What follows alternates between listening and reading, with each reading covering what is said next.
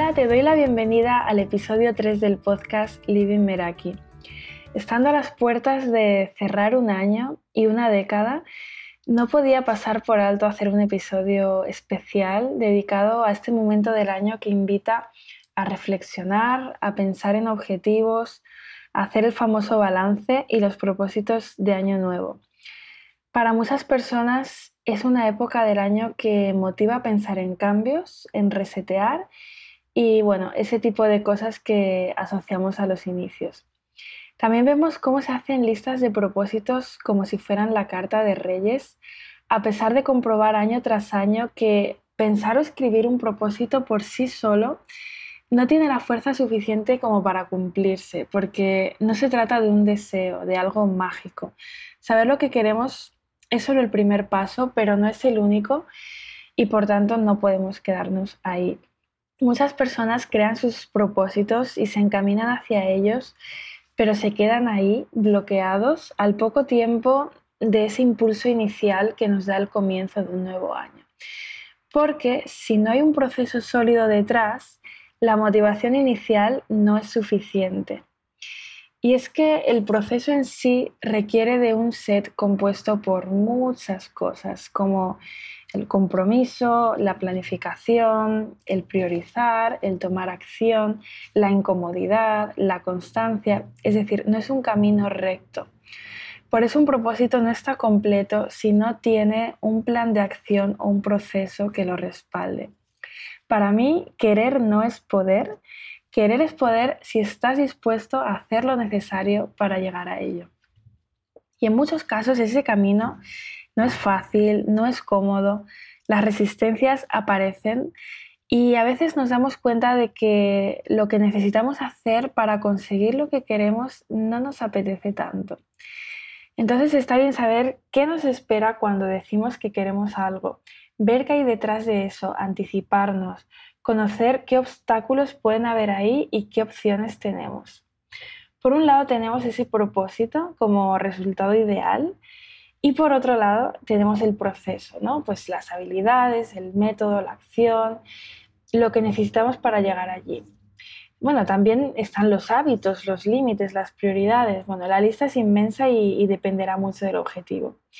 Sería como si ponemos el GPS para llegar a un destino y en el camino nos encontramos con muchos semáforos en rojo, carreteras que no están pavimentadas, condiciones climáticas poco favorables y también nos pasa que como esta época invita a proponerse cosas, puestos a pedir, pues ¿para qué nos vamos a limitar? Lo queremos todo y lo queremos ya, todo, este año. Y en el momento en el que pensamos lo que queremos, muchas veces no estamos teniendo en cuenta esa otra parte del proceso que nos toca desplegar. Porque, ¿qué nivel de compromiso tenemos con el propósito? Un 10. ¿Y qué nivel de compromiso tenemos con el proceso? Mm, aquí esto ya es otro tema. En este episodio quiero darte ideas para cerrar el año de manera intencional y por eso antes de, de, lanzarte a pensar aquello que quieres que entre en el próximo año, te invito a repasarlo desde el inicio y ver qué puedes aprender de él, qué has conseguido, qué no, qué ha faltado, qué retos han quedado pendientes es que ya sabemos que lo que no se puede medir no se puede mejorar y traer aquí al presente todo lo significativo del año nos ayuda a conocer el punto de partida en el que nos encontramos ahora. Así que te pregunto, ¿qué has conseguido este año? Y repasar aquello que hemos conseguido nos ayuda a darnos cuenta de que no solo nos quedan cosas por hacer. Esta época del año siempre nos hace pensar en, lo que podemos hacer para mejorar en el futuro.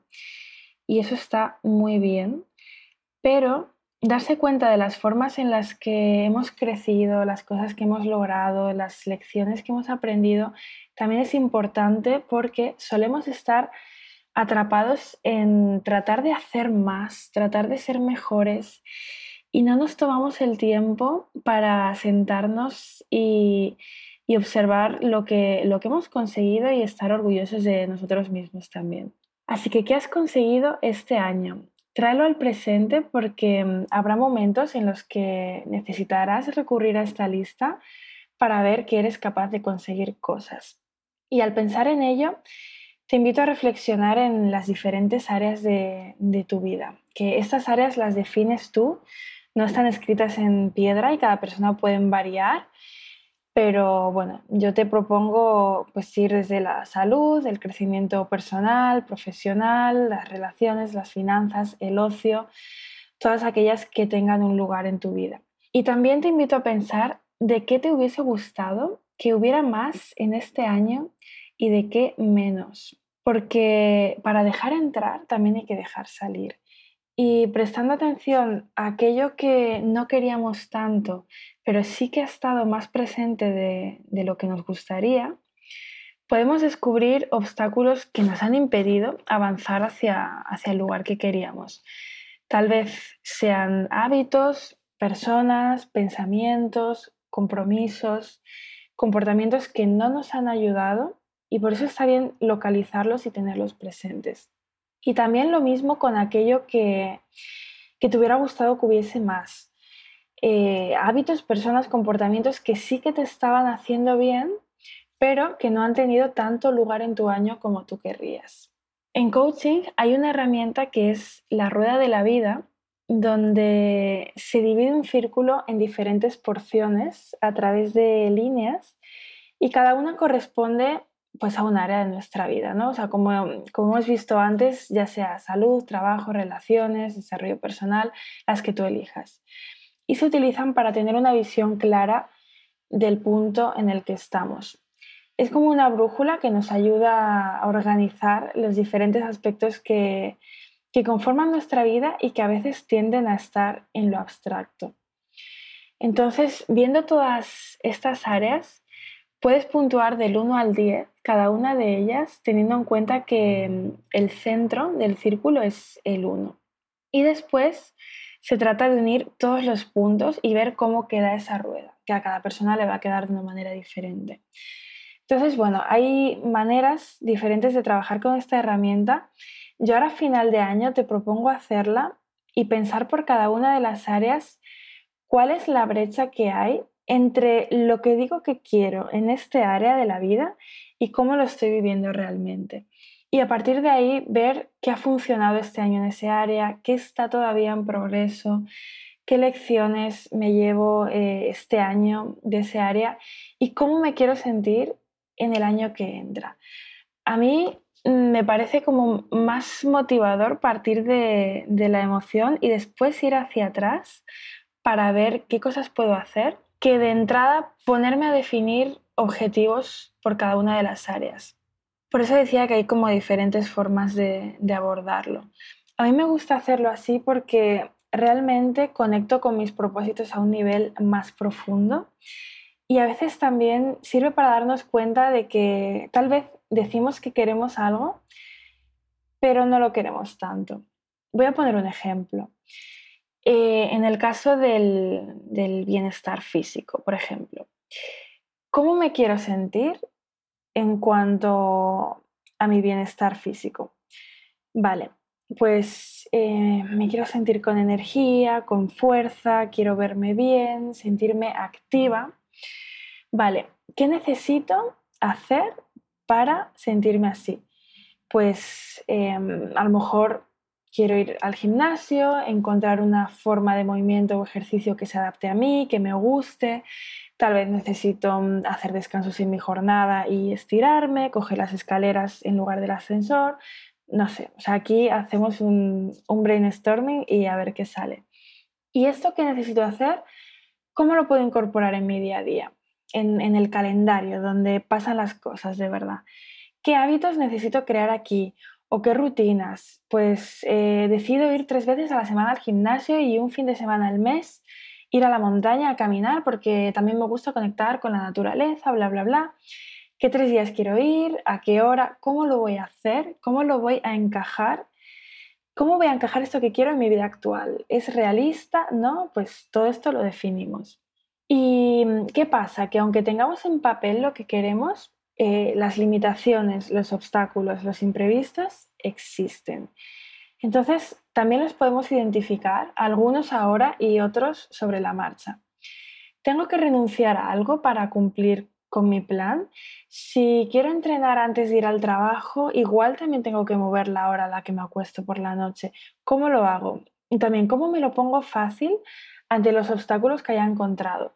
Tal vez me ayude a em, dejar preparado la noche anterior, la bolsa del gimnasio, la ropa, también saber qué voy a hacer una vez llegue allí. O sea, el hecho de, tener como retos personales, recompensas, mm, traquear los días que decimos que vamos a ir y vamos, celebrar los avances, todo cuenta. Y si sé que ha habido algo en particular que este año me ha frenado mucho para ir al gimnasio, por ejemplo, pues indagar en estas resistencias nos va a dar pistas muy valiosas de aquello que necesitamos trabajar a nivel interno. Porque igual hay una creencia, un hábito, un patrón que no nos ayuda y si esto se repite, pues no está de más buscar ayuda, ¿no? Para ponernos lo fácil. O sea, es que tampoco tenemos que, que poder con todos solos. Y veis que esto no se queda en quiero moverme más y hacer ejercicio y tomarme en serio ya lo de ir al gimnasio. O sea, hay un entramado detrás compuesto por, por acciones, por hábitos y calendario, porque ubicar las cosas en el tiempo también nos hace ser conscientes un poco de hasta dónde podemos llegar, porque igual por pedir eh, puedes decir, ah, quiero ir a nadar cinco veces por semana, o sea, es lo que me gustaría. Pero después hay otras cosas en tus días que hacen eso insostenible porque también quieres hacer 20 cosas más que son prioritarias. Entonces puede ser posible o no en la medida en que te encaje en el día que va a seguir teniendo 24 horas. Y eso se puede hacer con cada una de las áreas de nuestra vida, teniendo en cuenta que estamos pensando en este año que tenemos por delante y que no se trata de cantidad de objetivos, sino de en esa rueda de la vida ver en qué áreas quieres focalizarte más, porque al final, si en un área te encaminas hacia donde quieres estar, porque tampoco me gusta hablar de llegar ahí como si fuera una meta última y final, o sea, todo es evolución. El caso es que va a repercutir en todas las demás áreas. Si te marcas cinco objetivos por área, es muy probable que te abrumes, porque estaremos hablando a lo mejor de conseguir 40 cosas. Y esa es la parte de, esa revisión eh, personal de, final del año que, a veces nos perdemos. El decidir cuándo, con qué frecuencia vamos a dar esos pasos tangibles y bajarlos a la agenda o al calendario, que es el lugar eh, que al final estamos revisando diariamente. Y aquí hay dos tips que nos pueden ayudar. El primero es ponernos lo fácil para hacerlo sostenible. Y tomando el ejemplo anterior del gimnasio, pues pasar de no haber ido nunca a querer ir cuatro veces por semana, es poco probable que esto dure. O sea, lo suyo es comenzar con un mínimo viable y desde ahí progresivamente aumentar la frecuencia. O sea, al final se trata de no autoimponernos como esa sensación de urgencia porque irnos a los extremos es a menudo una forma de autosabotaje. O sea, vamos a ponernos lo más fácil y troceado posible para empezar a ver pequeños resultados. Y con la confianza que estos resultados nos den, seguimos. Y el segundo es focalizar en un cambio a la vez. Una vez que el primer cambio se ha convertido en un hábito, por ejemplo, podemos pasar a lo siguiente, porque es que intentar hacer grandes cambios, por ejemplo, en cuatro áreas de tu vida de una vez, probablemente te va a abrumar y te va a obstaculizar el progreso más de lo que te va a ayudar. Yo soy partidaria de simplificar y pensar en qué es lo más importante, qué tiene mayor prioridad para nosotros en este momento, para centrarnos en ello ahora y poner el foco ahí. Y tener presente también durante todo el año cómo vamos, o sea, cómo vamos respecto a lo que nos hemos marcado, cómo lo estamos midiendo, cómo vamos a saber que lo estamos consiguiendo. Y para ello, pues no queda otra que reservar momentos, ya sea cada semana, cada mes, cada trimestre, dependiendo del objetivo, para revisar dónde estamos y a partir de ahí reenfocar. Porque si no, el día a día nos come, nos dejamos llevar por la inercia y perdemos de vista qué era aquello que queríamos cuando empezó el año. Y bueno, si hay algo que se nos resiste, pues eh, pedir ayuda y contar con, con, estructuras que nos puedan apoyar en todos los sentidos, ¿no? Si algo se nos resiste de más, es que al final, bueno, creo que ya lo he dicho antes, pero que no tenemos por qué poder con todos solos. Y en ese proceso también creo que hay algunas cosas que son bastante importantes, ¿no? Como el hecho de dejar ir y dejar entrar porque tampoco tiene sentido querer grandes cambios, pero al mismo tiempo querer aferrarnos a lo de siempre. Y eso es un poco lo que he dicho al principio en relación a, la reflexión sobre el año que se va, pero creo que es importante hacer espacio para decidir intencionalmente qué entra en nuestra vida y qué no. Y para ello también eh, a veces hay que dejar ir, o sea, hay que poner límites, tenemos que tener claros cuáles son nuestros valores y dejarnos guiar por ellos, porque también son nuestra brújula para tomar decisiones, para ser coherentes con nosotros mismos y no decir sí cuando queremos decir no, por ejemplo, porque mm, todo lo que hacemos sin querer, ah, sin querer hacerlo, en realidad nos está quitando un sí muy grande para aquello que realmente es importante para nosotros. Y otro factor que nos influye mucho es el entorno en el que estamos inmersos. Y es que somos la media de las cinco personas con las que más tiempo pasamos. Y está demostrado que conectar con personas que son afines eh, a nosotros, que están en un camino similar al nuestro, nos facilita conseguir nuestras metas. Y a veces el entorno nos pone piedras en el camino y se requiere el triple de esfuerzo para recolocarnos y muchas veces mm, directamente nos dan ganas de desistir. Yo te aseguro que rodearte de personas que están en una actitud continua de queja y de lamentación te lo va a poner más difícil. O sea, si quieres ponértelo fácil, piensa de qué personas quieres rodearte en el año que entra. Sé que este tema da para un episodio entero y no estoy diciendo que te despidas de tu entorno si te das cuenta de que no te potencia pero de nuevo aquí el poner límites puede ayudar. Por ejemplo, a una persona que tiene como objetivo emprender un proyecto, si el 100% de su entorno está formado por personas que tienen una mentalidad de trabajo seguro, que a lo mejor les cuentas tus ideas y te toman por loca por querer hacer lo que haces, o te dicen que no merece la pena, que es más cómodo tener algo fijo de lo tuyo, pues es más fácil que acabes dudando de ti misma, porque para bien o para mal, el entorno nos influye. Igual que si una persona trata de llevar un estilo de vida saludable y se rodea de personas eh, sedentarias y que están todo el día comiendo ultraprocesados, pues lo vamos a tener más complicado. O sea, da igual también la edad que tengas, pero el entorno siempre se puede ampliar y nunca es tarde para conocer nuevas personas. O sea, yo de hecho, por ese motivo también hago los grupos Mastermind porque me di cuenta de que la influencia del grupo es muy fuerte y el compromiso con lo que queremos puede aumentar si nos rodeamos de personas que están en lo mismo. Así que aquí te invito a fijarte en las cinco personas con las que más te relacionas y observar de qué manera te influyen y cómo te acercan o te alejan de lo que quieres. Y ya para terminar, voy con la propuesta práctica de este episodio. Es un poco diferente porque ya durante el episodio he ido lanzando práctica. Así que bueno, habrá personas que lo hayan descargado ya, pero he creado un diario gratuito y muy práctico a modo de regalo estas navidades, con la idea de que puedas reservar un momento para ti y rellenarlo tranquilamente, aterrizar todo en papel, en una estructura que apoye tus metas para reflexionar, para conocerte. Y bueno, en él está parte de lo que he contado aquí en este episodio y muchas más cosas que, bueno, no quería repetir aquí, todo lo que ya está en este diario. Y también al final te cuento un ejercicio que se llama Carta a tu yo futuro, que es un ritual que llevo haciendo unos años en estas fechas y que la verdad que es bastante revelador. Así que lo dejo en las notas del episodio.